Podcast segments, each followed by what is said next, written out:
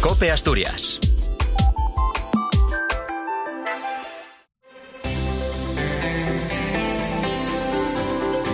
En Mediodía Cope, El Espejo.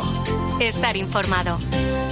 Muy buenas tardes, ¿qué tal? ¿Cómo están? Comenzamos en estos momentos el espejo de la diócesis, nuestro espacio semanal en el que compartimos con todos ustedes las cuestiones de la actualidad de la Iglesia en Asturias, como siempre, en la sintonía de la cadena COPE.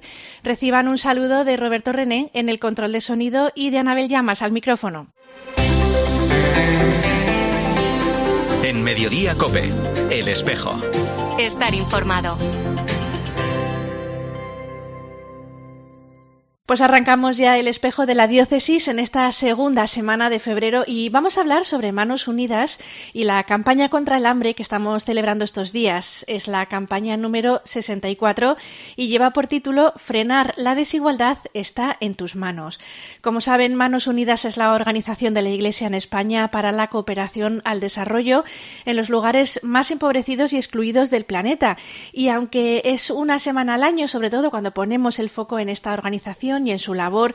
Lo cierto es que su trabajo lo es durante todo el año, apoyando y supervisando todos los proyectos que financian en aquellos países más desfavorecidos. Pues sobre todo ello vamos a hablar desde una perspectiva diocesana, por supuesto, y para eso nos acompaña hoy en el espejo Marta Fano, que es voluntaria Manos Unidas en Asturias. Muy buenas tardes. Hola, buenas tardes. Marta, ¿cuántos voluntarios más o menos tenemos en la diócesis? Porque Manos Unidas está muy extendida en Asturias. Pues sí, la verdad es que tenemos que dar gracias a Dios porque la solidaridad y la entrega de los asturianos y en concreto de voluntarios de Manos Unidas y socios de Manos Unidas, pues cada vez va increciendo incluso, ¿no?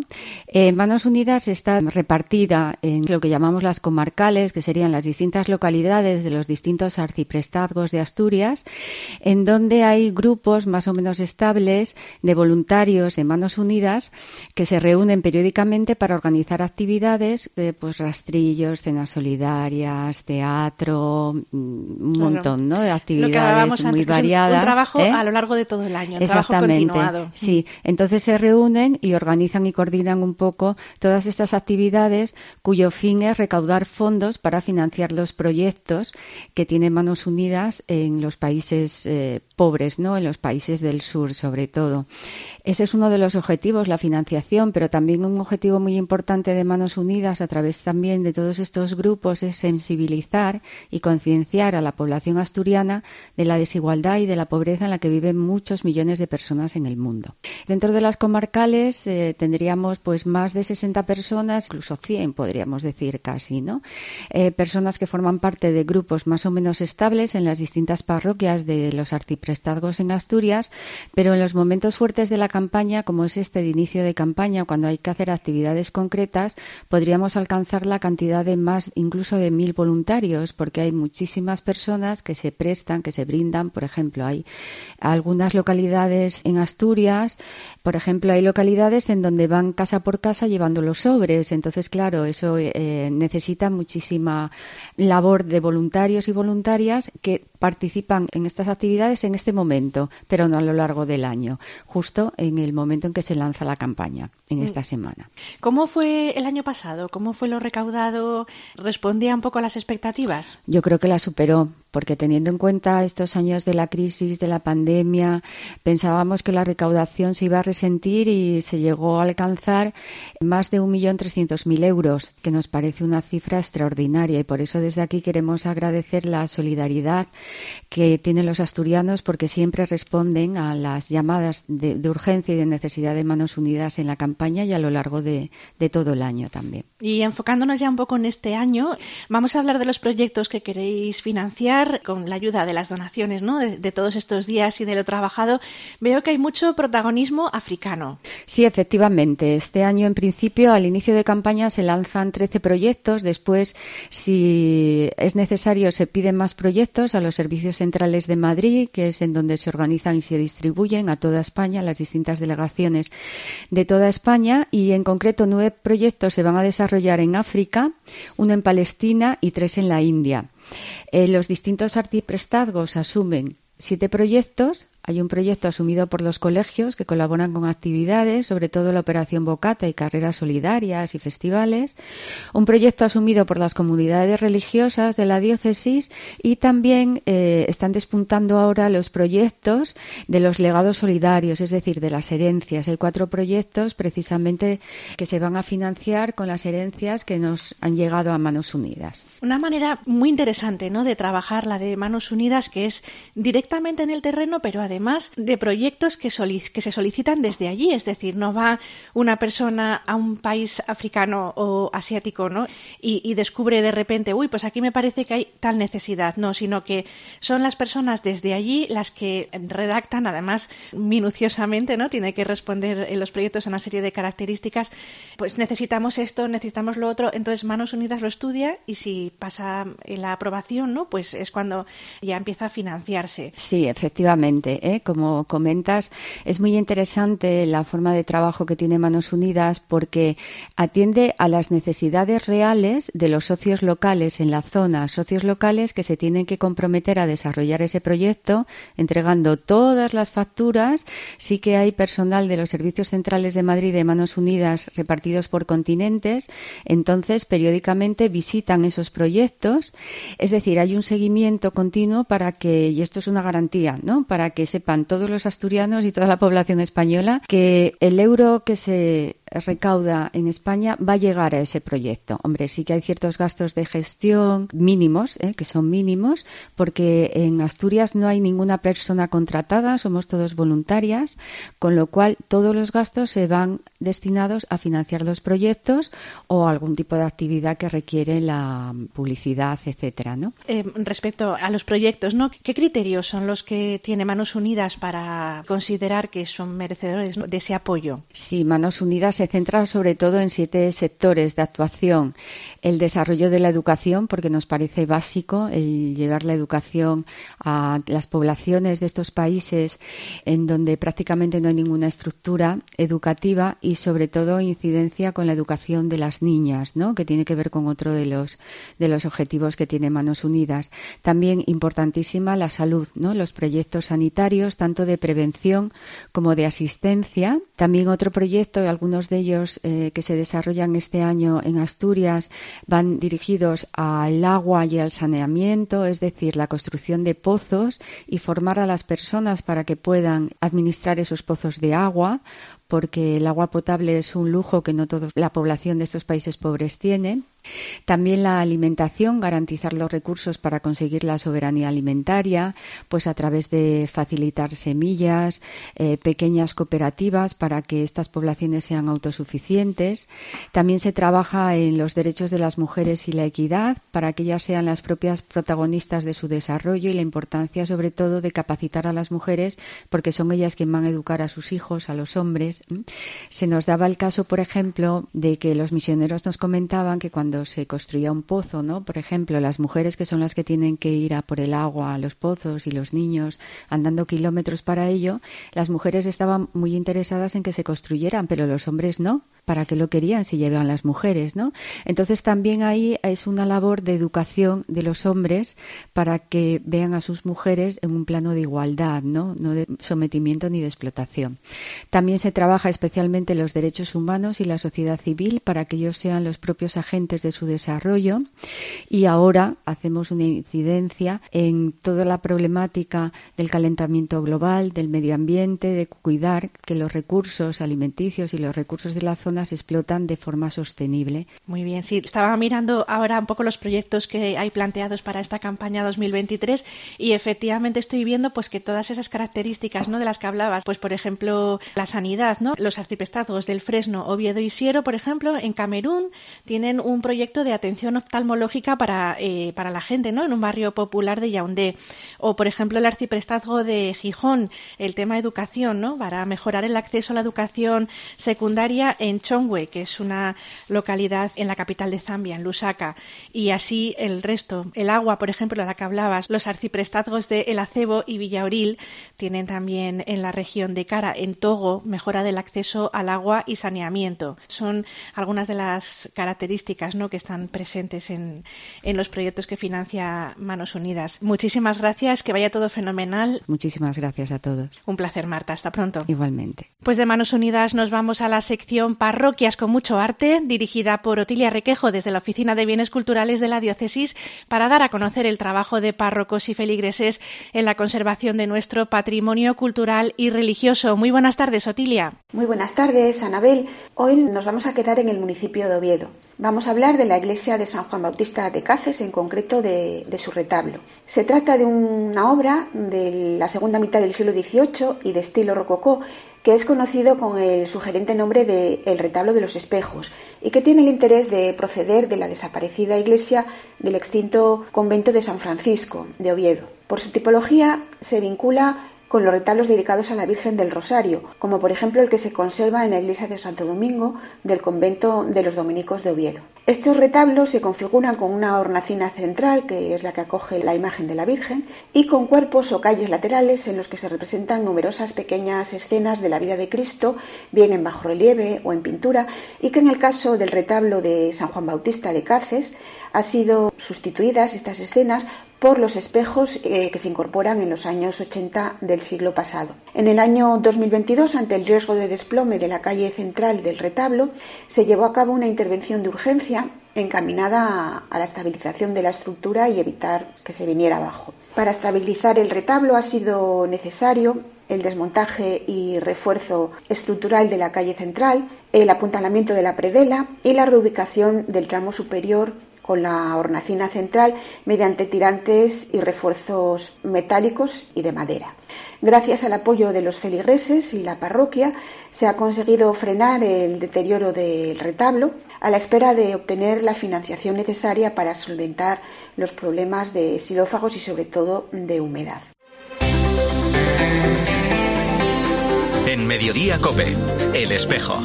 Estar informado. Seguimos en el espejo. Mañana sábado, festividad de la Virgen de Lourdes, celebramos la Jornada Mundial del Enfermo, en esta ocasión con el lema Déjate cautivar por su rostro desgastado, poniendo el foco especialmente este año en el cuidado de los mayores. Nuestra compañera Ana Belén Alonso está con el delegado episcopal del Pastoral de la Salud. Muy buenas tardes. Muy buenas tardes, Anabel. La Iglesia se prepara para celebrar la Jornada Mundial del Enfermo y por eso hemos querido acercarnos a la Delegación Episcopal de Pastoral de la Salud y hablar con su delegado, don Luis Ricardo Fernández. Buenas tardes, don Luis Ricardo. Buenas tardes. Para empezar, si le parece, ¿podría contarnos un poquito cómo se organiza la Delegación de, de Pastoral de la Salud aquí en la diócesis? Bueno, la historia de la Pastoral de la Salud en la diócesis es antigua, ¿eh? hay que remontarse al año 1972, cuando se nombra a don Isidoro como primer director del Secretariado de Pastoral Sanitaria. Y con la andadura de la Pastoral de la Salud en el Principado de Asturias es como se va recogiendo también las directrices que va dando la conferencia episcopal. Bueno, muchas parroquias hay grupos, ¿verdad?, que visitan a los enfermos y que se encargan, bueno, de estar atenta a las necesidades de toda esa gente que a lo mejor no tiene tampoco a quien le pueda ayudar. Sí, bueno, yo creo que sí hay un grupo importante de parroquias, no vamos a decir que haya 900 como son las de la diócesis, ¿no? Pero sí hay un, al menos 25 parroquias en las que está constituido un pequeño grupo normalmente de pastoral de la salud. Mermado con los años, eh, yo creo que también la pandemia hizo que, estos grupos se debilitasen y sobre todo que tuviese menos campo de actuación a la hora de, de visitar a los enfermos en sus casas y sobre todo eh, residencias de mayores o en los hospitales, porque eso actualmente aún está muy, muy restringido. Y también tenemos la hospitalidad de Lourdes, que todos los años acude en peregrinación al santuario y que lleva a enfermos con ellos. Sí, efectivamente. Ya la hospitalidad de Lourdes ya cumplió los 30 años de presencia en Asturias. ¿eh? Desde que se fundó, pues cada año se fue organizando la peregrinación a Lourdes. Normalmente eso hacerse, suele hacerse en el mes de, se erigió, me parece que fue en el año 1992, o sea que son los 30 años eh, este año de la, fundación. Normalmente eh, se va a Lourdes en, las fechas de la fiesta de, Lourdes, suele ir el presidente, el tesorero, la secretaria, eh, pero sobre todo el momento importante es en mayo, cuando durante cinco días se peregrina a Lourdes. Peregrinan voluntarios, peregrinan enfermos y también van otra gente que no son ni voluntarios ni enfermos que quieren conocer esa realidad. Porque todo el mundo dice que no es igual ir a Lourdes en peregrinación que ir de turismo, ¿no? Mm. Mucha gente fue de turismo, pero, pero cuando va de peregrinación queda realmente impresionado por todos los actos que se hacen allí, por todas las actividades que se van generando. De nuestra diócesis se suspendió el año 2020, me parece que fue cuando la pandemia se suspendió la actividad y el año pasado, ya 2022, ya se reinició otra vez la peregrinación con un número bastante abundante de enfermos, de peregrinos y, y de, otras personas. No con los números de años anteriores, pero sí con un número importante, aun cuando íbamos con muchas precauciones y con cierto miedo, claro está. El Papa este año para la jornada ha recalcado mucho pues el cuidado de la compasión al enfermo y desde luego tanto los grupos de parroquias que nos cuenta como este ejemplo de Lourdes son ejemplos auténticos de estas palabras del Papa. Francisco siempre nos anima mucho, ¿no? A estar muy pendientes de los descartados y quiénes más descartados que los enfermos y los mayores. ¿no? Como la carta de este año es preciosa ¿no? para, para los que estamos en contacto más con los enfermos a través de residencias de mayores, de, hospitales e incluso en sus casas. ¿Y cómo puede ayudarnos la fe, don Luis Ricardo, a llevar pues tanto una enfermedad propia como de gente que tenemos cercana, que siempre se hace muy duro y doloroso? Hombre, yo creo que la fe es un elemento primordial a la hora de sobrellevar las dificultades. No solo enfermedad, sino en cualquier ámbito de la vida, ¿no?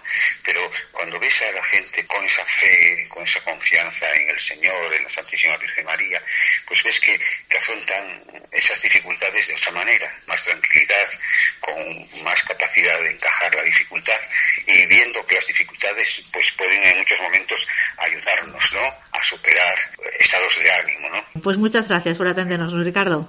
Buenas tardes. Bueno, muchas gracias a vosotros. La Hospitalidad de Lourdes celebrará de manera especial esta jornada mañana sábado en la parroquia de San Martín de Turón con la celebración de la Eucaristía a las doce y media en honor al párroco fallecido recientemente en accidente de tráfico, Enrique Álvarez Moro, estrecho colaborador de la Hospitalidad desde hacía años. Y nos vamos ahora a Gijón y escuchamos la palabra en el tiempo con el sacerdote Javier Gómez Cuesta. Crece cada día el rechazo y la indignación por las reformas y nuevas leyes que afectan a la vida ética y moral de la ciudadanía, como la tristísimamente famosa del sí es sí, vaya denominación. Oficialmente, ley de libertad sexual que ha sacado tantos violadores a la calle o disminuido sus penas. O la ley trans, que permite ya a los adolescentes cambiar de sexo, y que aplicada en otros países está en retroceso. A estas dos hay que sumar la ley de protección animal. Comparada con la última del aborto, deja patidifuso, porque se protege más al animal que al nasciturus, al niño en gestación. Lo positivo de esta situación es que se vuelve a recuperar el valor de la ética y de la moral tan olvidadas y minusvaloradas no cuentan para un gobierno autodominado progresista, calificativo engañoso. Pero le están haciendo temblar y asomando al peligro estas leyes de ideologías trasnochadas y totalitarias. Sin una ética y moral compartida, la vida social se volvería salvaje y nos regiríamos por la ley de la selva, las personas y los pueblos por una predisposición natural, y por la experiencia vivida vamos distinguiendo lo bueno de lo malo. Sabemos que matar, mentir, robar es malo y que dar a cada uno lo suyo, respetar, decir la verdad es bueno y nos hace felices y podemos ayudarnos, cuidarnos y compartir los bienes y la vida. Así se van forjando los valores humanos y las virtudes, y fustigando y denunciando los vicios y las maldades. Nuevos grupos y partidos padecen la pulsión del esnovismo, censuran y desprecian el pasado y se creen iniciadores de una nueva antropología. La realidad los delata. El próximo domingo encontramos en el Evangelio de San Mateo recomendaciones de Jesús que nos vienen como anillo al dedo. Toca cuatro preceptos o mandamientos que vienen avalados por la vida y tutelados por un pueblo que quiere ser fiel al Creador. No matarás, no cometerás adulterio, no repudiarás a tu mujer, no jurarás en falso. Nos advierte que todo mal comienza en el corazón del hombre.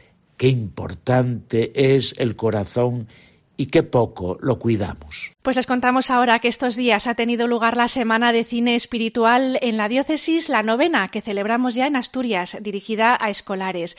Orfelina García es miembro de la Delegación Episcopal de Enseñanza. La Semana de Cine Espiritual es una actividad complementaria que proponemos desde la Delegación Episcopal de Enseñanza de Oviedo y va dirigida a los colegios e institutos de Asturias donde se presentan diferentes películas y cuyo lema, elegido este año, es Levanta la mirada. Ya hace 19 años que en Barcelona nació esta primera edición de cine espiritual de manos del sacerdote Peyo Sánchez. Y desde ahí cogió el testigo la subcomisión de Juventud e Infancia de la Conferencia Episcopal Española y nos la ofrece a las diócesis que queramos participar.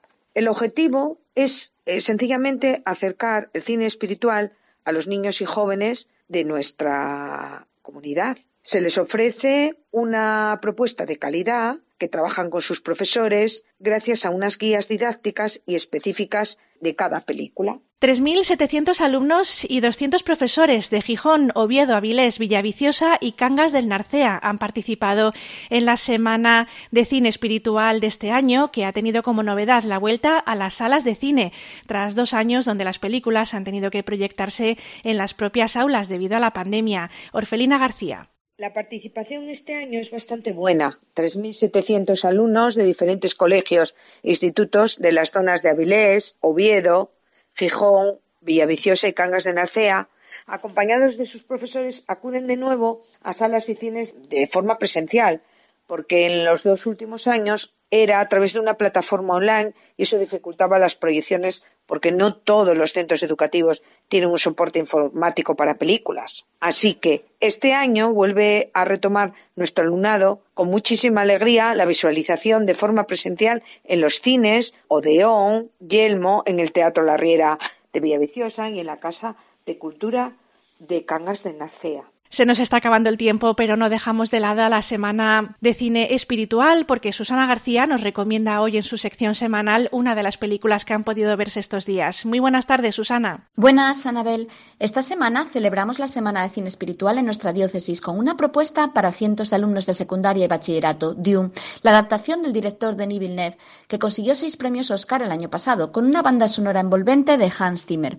En una época en la que la humanidad se ha extendido por toda la galaxia, todo el imperio depende de una especie que permite los viajes espaciales, pero solo se encuentra en el inhóspito planeta de Arrakis, explotado por los Harkonnen. Allí vive un pueblo del desierto, los Fremen, que oprimidos esperan un salvador que les conducirá a la libertad, por lo que la historia tiene rasgos bíblicos basados en la historia de Moisés. Y es que cuando el emperador entrega la explotación de la especie a la casa Atreides, el joven Paul descubre que podría ser el Kwisah Haderach, un líder mesiánico que madurará con las pruebas del desierto de Arrakis, aprendiendo a ser un líder, a la vez que busca su identidad y vocación Dune es todo un espectáculo visual que nos habla de esperanza y de anhelo de un Salvador y que, como dice el director, es una carta de amor a la pantalla grande. Muchas gracias, Susana, como siempre. Y nosotros nos despedimos ya por esta semana. Nos volvemos a escuchar el domingo en el informativo Iglesia Noticia, ya saben, a las 10 menos cuarto de la mañana. Hasta entonces, que tengan muy buen día. Adiós.